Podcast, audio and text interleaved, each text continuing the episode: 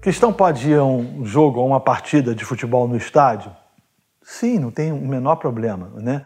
A questão é, está relacionada ao dualismo, como eu já tratei inúmeras vezes nesses, nesses programas, né?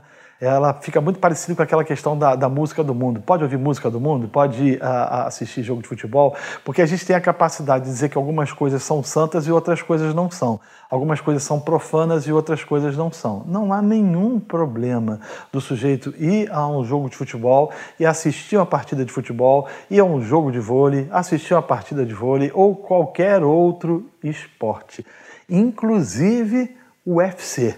Ah, pastor, mas aí agora senhor pegou pesado. Essa história de assistir o UFC, os caras batendo um no outro, os caras ficando ensanguentados, isso aí não. Não, querido, isso é um esporte, há toda a questão de segurança. Eu, particularmente, não assisto, mas eu não posso dizer que é coisa do cão, do capeta, da coisa ruim, do cramulhão, um sujeito assistir o UFC, como também o futebol. Né?